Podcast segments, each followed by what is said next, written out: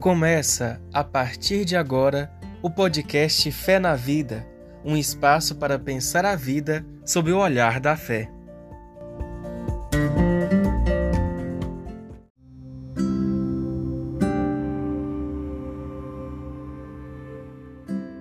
Olá, eu sou Solange Maria do Carmo, professora de teologia e biblista. Esse é o nosso podcast Fé na Vida. Nós estamos aqui hoje com o padre Wagner Douglas. Seja bem-vindo, Wagner. É um prazer receber um ex-aluno aqui no nosso podcast. Obrigado pelo convite, obrigado, Solange, e, e todos que vão ouvir e ver esse podcast. Obrigado pela acolhida já desde já. Wagner, eu fui sua professora e desde tempos antigos na PUC Minas, você já estudava a linguagem dos sinais nós chamamos de Libras, né? E já mostrava um interesse muito particular pela pastoral dos surdos, que é a nossa temática hoje. Vamos começar com aquela curiosidade. Como começou esse processo, Padre Wagner? E o que que te levou a se dedicar a essa causa? Então, é, a, a, minha história com a Pastoral do Sul, ela aconteceu realmente nessa etapa da minha vida, no seminário, no meu no período de formação, e, e quando a gente faz, a gente faz as duas graduações para se formar padre, e aí tem a filosofia, a teologia, e na etapa da filosofia tinha o, o, o reitor do seminário, ele gostava que a gente fizesse uma pastoral específica. E eu, eu fazia o meu estágio de final de semana na paróquia do padre, que já trabalhava com a pastoral do sul, só que eu nunca tive interesse. E, e aí, com essa demanda do padre de pedir a gente fazer alguma pastoral específica, tava todos os outros colegas arrumando a sua, aquilo que conhecia. Eu era bem mais jovem, então eu, eu não entendia muito o que, que era arquidiocese, o que, que era pastorais, pastorais sociais. E aí eu fui falei com o padre, olha, eu preciso de arrumar uma pastoral e a pastoral do sul é uma pastoral específica, então eu quero ir lá para conhecer.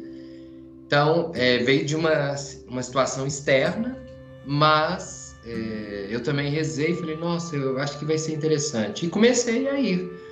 E logo na primeira oportunidade, o padre que era o responsável falou assim: Olha, eu vou deixar você ir esse final de semana, você vai, é, conduz a celebração da palavra. Eu falei: Meu Deus do céu, como que vai ser isso?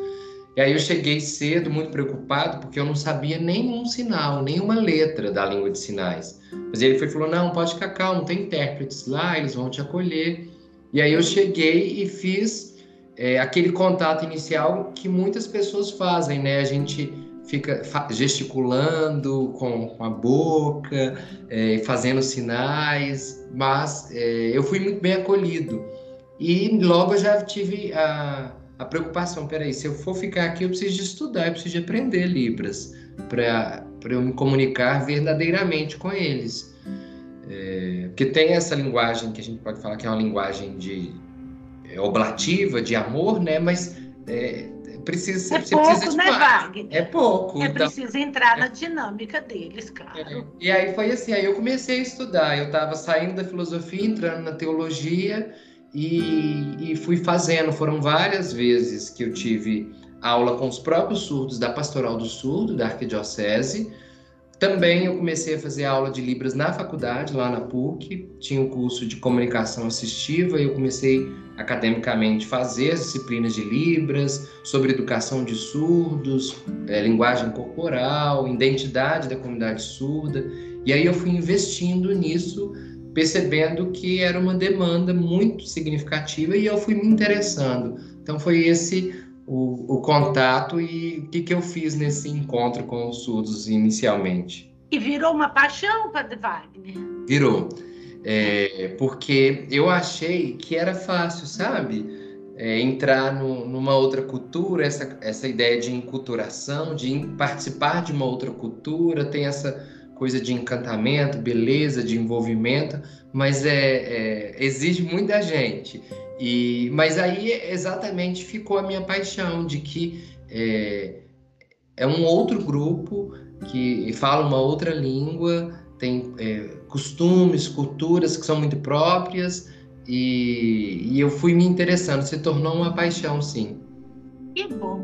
Ô Wagner, eu não sei Libras, eu adoraria saber, nunca tive oportunidade de estudar. Já quis fazer o curso na PUC, no ISTA também tem, mas nunca os horários batem, né? A gente que é professor tem um horário muito incerto. Mas eu defendo que Libras deveria ser ensinado na sala de aula de pequenininho, nas escolas, para todas as crianças. Porque é bom que a gente aprenda uma segunda língua. E nós temos uma segunda língua no Brasil, que é Libras. Nem precisamos de uma segunda língua estrangeira, né?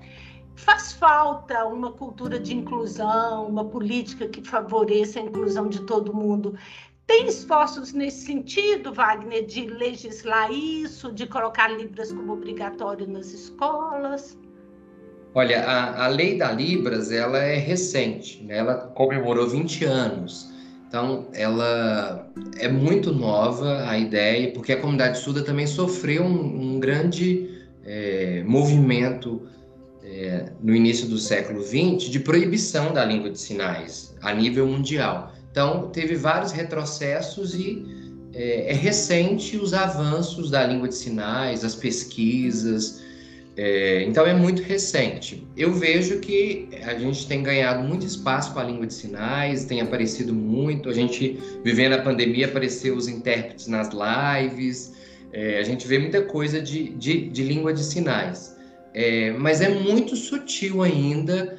É, eu vejo esforços da comunidade surdas, é, da comunidade surda de, de uma luta, né? Existe um movimento surdo que faz essa luta. E é bem organizado esse movimento? Olha, aqui em Minas, inclusive, é, esse mês faleceu por um acidente de, de carro uma surda muito importante da, da comunidade surda em, em Minas. Ela chama Clarissa. E ela era parte do movimento bilíngue, que é a defesa de que é, além de outras pessoas aprenderem língua de sinais, que os surdos, crianças e adolescentes, eles tenham uma escola bilíngue, que eles possam aprender as duas línguas, a língua portuguesa, que é a língua majoritária nossa, e a língua de sinais. Então, é, eles são organizados e é acaba que é um, um, movimento brigando por políticas públicas, porque é uma lei, então precisa ser aplicada, tem a regulamentação, mas é, é muito é, discreto ainda na sociedade e aquilo que é possível. Mas eu acho preciso uma, um movimento mais incisivo, né? Especialmente não só da parte da comunidade dos surdos, mas da parte daqueles que legislam, daqueles que executam, né? Dos poderes públicos, vamos dizer assim.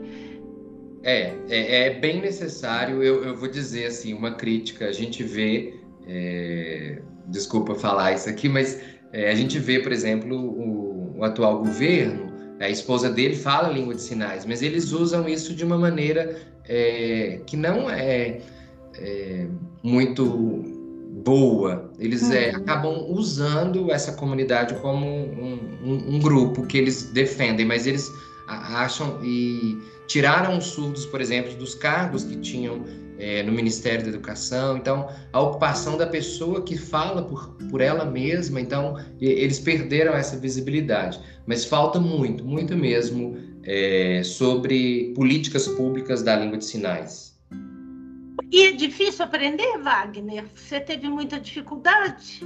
É difícil, sim. Eu vou ser bem sincero. É difícil porque a, a nossa construção, o nosso cognitivo é, é é por palavras e, e, e, oral, e oral, né? Verbal, nós verbalizamos. E a língua de sinais, a construção dela é visual. Então, é, mexe um pouco com a, a, bastante com a nossa construção mental da, das palavras, da organização das frases, da organização do próprio pensamento. Então, por ser uma língua visual, ela exige bastante da gente, é, da construção. Trocar o registro, né, mental? Exatamente. Não é fácil, não. É outra gramática, vamos dizer assim, outra organização, né? É, é por exemplo, a organização gramatical tem o espaço, é, a configuração da mão, o movimento que a mão faz. Então, essa é a expressão facial. E isso que eu ia falar, o rosto também diz muito, né? O olhar. É, com, é em, comparando com uma língua escrita é, oral, é como se fosse uma classe gramatical da uhum. a expressão facial da língua de sinais. Uhum. É, é, o Wagner, e nas comunidades eclesiais, os surdos são contemplados com uma pastoral específica? Há intérprete de Libras nas igrejas, nos cultos? Há um projeto para que toda a igreja tenha? Ou não tem uma preocupação da diocese com isso? Fica a cargo da acessibilidade do presbítero? É, não tem uma orientação, uma diretriz da, da igreja. É, sendo muito sincero, a gente vê que é, é preciso ter uma diretriz, uma orientação. Não tem. E aí fica a cargo da sensibilização, ou do, do padre, ou daquela comunidade dos surdos. É, a nossa Pastoral do Sul aqui de Belo Horizonte está celebrando 30 anos esse ano. E ela começou com os leigos. Foram eles que se organizaram eles queriam a missa para eles, tinha um padre surdo, Monsenhor Vicente Bournier, foi o primeiro padre surdo do Brasil, eles traziam ele de de Fora, ele rezava a missa para eles em Libras, e eles começaram a se organizar, depois ele faleceu, ele não podia vir mais, e primeiro ele ficou doente, não vinha, e depois faleceu, e aí eles começaram a se organizar. Então, a, a, nossa Pastoral do Sul, em Belo Horizonte, ela nasceu com um movimento laical muito bonito, e que depois foi exigindo uma presença é, do, do, padre, do ministro ordenado. Mas é, da igreja, é, eu acho bem deficitária essa, essa postura, sabe? Porque também eles olham para um grupo organizado assim e já pensam, não, já tem tudo, então não precisa de, de mais acessibilidade. E é muito pouco. É, é pouco... Eu penso Wagner, vê se você concorda comigo. Se cada presbítero pároco começasse já a pensar no intérprete na celebração, ainda que não tenha surdos lá, ele já abre uma porta para que o surdo queira ir, queira participar. E sem contar que vai despertar a curiosidade de muita gente. Uhum. Então as crianças vão perguntar: pai, mãe, o que, que é aquilo ali? ah, eu quero aprender, não é isso? Uhum. Como é que é? Como é que faz? E, porque às vezes nos é negada até essa porta de entrada. A gente nem sabe que existe Libras. A gente nem imagina. É, Para nós, mudo está condenado ao ostracismo, a ficar quieto lá, isolado no seu canto, porque não conseguimos nos comunicar com ele. É, eu acho que uma iniciativa assim seria uma coisa muito oportuna, né? É, é, é realmente uma porta é, que se abre mesmo, tendo. É, a gente chama isso de missa inclusiva, que a missa é ela ou a celebração ou a atividade, ela é inclusiva, ela permite que é, aquilo que está acontecendo em português inclua uma pessoa que, que fale língua de sinais. É, é realmente uma porta para aproximar os curiosos, é, até pessoas como eu, né? Eu entrei sem saber nada e, e, a gente vai aprendendo com a própria comunidade surda também. Certamente. É, essa ideia da missa inclusiva é uma ideia bem bacana, que eu olho assim com muito bons olhos. Você foi meu aluno, você sabe que eu é, sou professora de catequética e eu trabalho com um paradigma catequético, assim, totalmente desescolarizado, ecumênico e muito inclusivo. Eu, por exemplo, nunca admiti essa ideia de separar as pessoas com necessidades especiais, como se fazia antes. Você pega as crianças que são de síndrome de Down, os surdos, mais um outro que é cadeirante, etc., e faz uma catequese separada para eles. Por que isso? A comunidade cristã é uma comunidade de fraternidade, né? Então não faz nenhum sentido você separar. Eu entendo que tem a missa dos surdos, porque se eles não têm outro modo, tem que fazer uma missa separada para eles, é igual missa de criança. Mas bom mesmo seria que a missa fosse inclusiva, né, Wagner? E que toda pastoral fosse inclusive, inclusiva. Eu me lembro do nosso. Deve ter sido seu colega um ano antes, o Frei Fabiano, Antônio Fabiano, Carmelita. Aqui na comunidade do Carmelo, que lugar no qual eu moro, é, ele, durante um tempo, porque percebeu a presença de uma cega, aprendeu braille e traduzia para o braille, passava horas à noite fazendo aqueles furinhos para no outro dia os é, a cega poder proclamar leitura, cantar um salmo. E assim quando chegou num dado momento, já tinha cinco, seis cegos na comunidade, porque se sentiram incluídos. Então, eu pergunto, pela sua experiência, os surdos têm tido direito à evangelização, como as demais pessoas? Elas estão sendo incluídas no anúncio da palavra? É, estão sim. É, eu vou dizer do, do grupo que eu sou envolvido com eles, né, aqui da Pastoral do Surdo. É, e, e, vou dizer as últimas experiências que a gente teve no aprendizado que a gente teve também na pandemia. É, porque eles usam muito vídeo, já usavam vídeo chamada, então é, o uso de, de, mecanismos digitais já era muito usado por eles. E, e a igreja não usava muito, então era muito carente isso. Então nós vimos essa oportunidade porque ficamos, ficamos isolados em 2020, sobretudo, é, e aí começamos a gravar é, a tradução do Evangelho todo dia. Então tem um, um, um, vídeo disponibilizado todos os dias com o Evangelho, porque é, vamos pensar assim, ele pega o Evangelho, a Bíblia, e ele vê o português para, é, para tudo aqui, ele não entende nada. Mas aí quando ele vê o vídeo, as mãos lá, ele já entende aí a assimilação. Então, ele é completamente incluído no, na, no evangelho, na comunidade. Dizendo dessa iniciativa.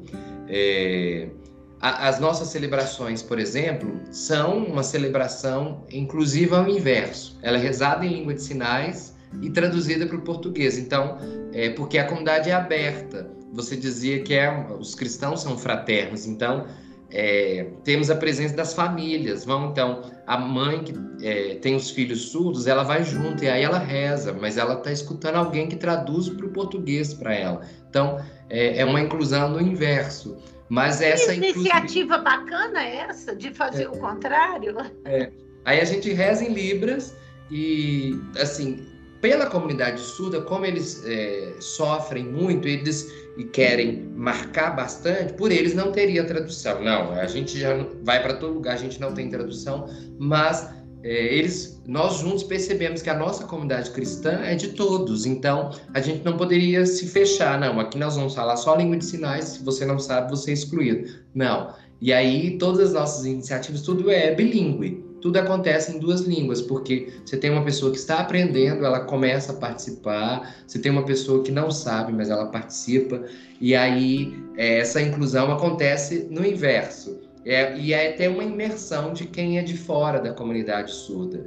E mas você dizia da missa inclusiva, da, da beleza de ter isso e esse espaço na, nas várias comunidades, de perceber que é, a comunidade dos cristãos é para todos. E realmente quando a gente vê uma grande celebração, outro dia eu estive é, pelo Regional Leste 2 em Governador Valadares. E aí tinha um, eu para mim é comum tinha um grupo de surdos cegos que é pessoas que são eram surdas e perderam a visão ou têm a baixa visão e aí eles fazem a libras tátil que é alguém vai fazendo a língua de sinais, copiando o intérprete, e ele com a mão dele em cima da mão de uma outra pessoa, ele vai lendo. Então é Libras tátil. E, é, e assim, pra, é, você tá, é essa sensação. E aí tava o bispo lá de Valadares e ele viu esse SUS, ele tá assim, o que que tá acontecendo ali? Eu falei, eles são cegos e surdos. Ele, meu Deus, está acontecendo tudo isso aqui numa mesma celebração? Então ele se espantou, porque tinha língua de sinais, tinha Libras tátil, tinha português no mesmo espaço celebrativo. Então, que coisa linda, que experiência bonita. É, tem a comunidade surda tem essas. Eu nem sabia que existia é, Libras tátil, mas deve ser muito curioso, porque lê a mão do outro, né? Isso.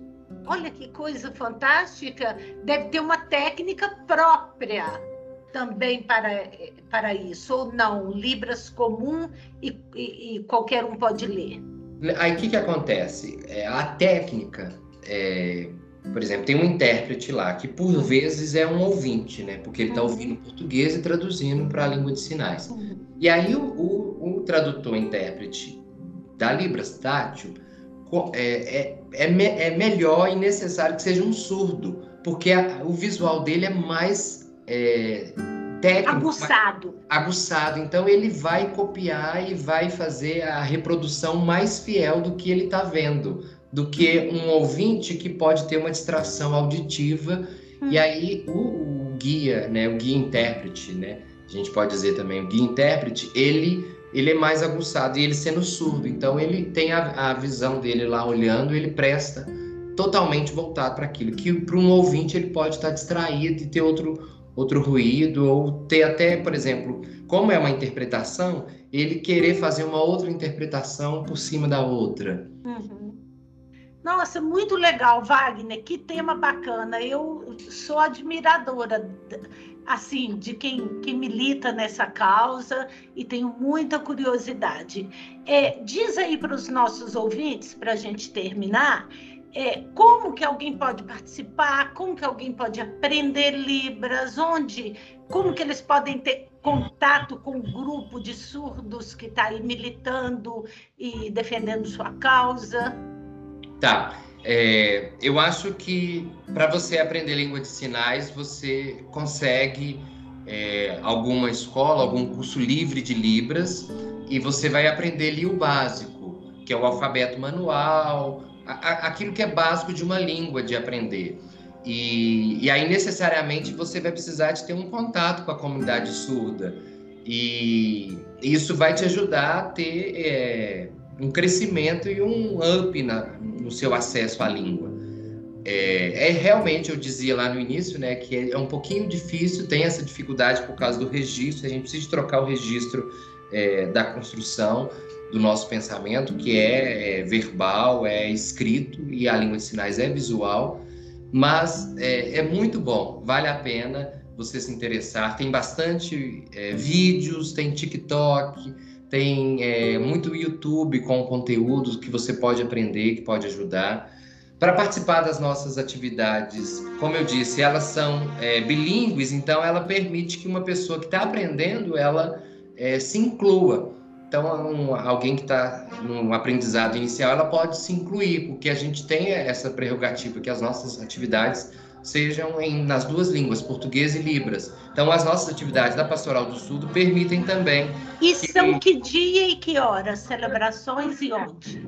Tá bom. É, a gente tem atividade nos sábados, é, à tarde. Nos sábados à tarde, a gente tem atividades de é, grupos de estudo bíblico, tem a catequese de, de surdos, e aí tem filhos de surdos ouvintes, tem crianças surdas, adolescentes surdos, e você pode ir como observador participar dessas atividades no sábado. E aí no final da tarde a gente tem a missa. Depois dessas atividades, eles ficam lá à tarde, é, a partir de, de duas horas. E aí no final da tarde, cinco horas, a gente tem a celebração, que é essa celebração que eu dizia antes, que acontece é, em língua de sinais é, é bem interessante para alguém que não viu essa celebração.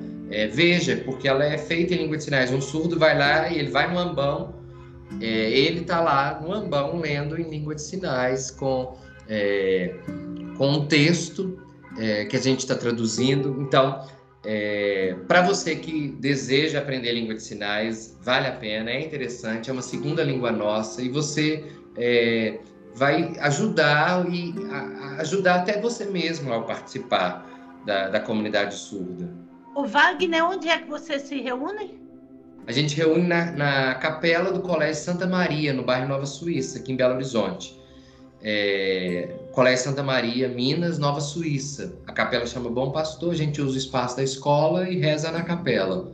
Muito e a gente bom. também tem ações sociais por causa, por causa da nossa postura da igreja na sociedade, a gente tem a, um movimento de, de acolhida, de assistência, é, assistência por vezes de acompanhamento para situações de médico, o acompanhamento jurídico. Então a gente tem a nossa secretaria da Pastoral do Sul que funciona todos os dias é, na sede do Vicariato Episcopal para Ação Social Política.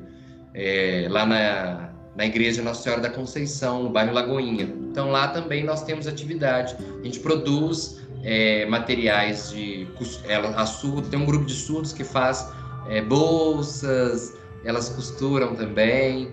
E aí tem um trabalho social muito interessante que é, a Pastoral do Sul também faz.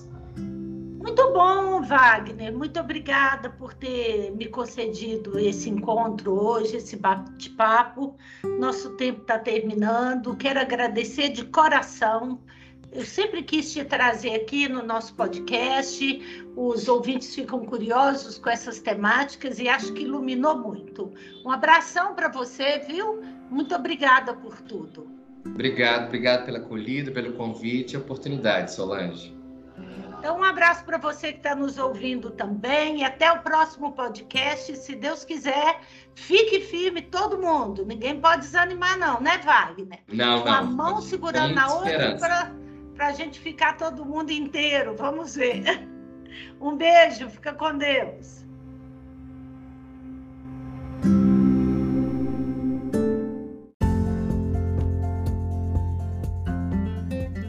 Você acabou de escutar o podcast Fé na Vida. Muito obrigado pela companhia e te esperamos no próximo episódio.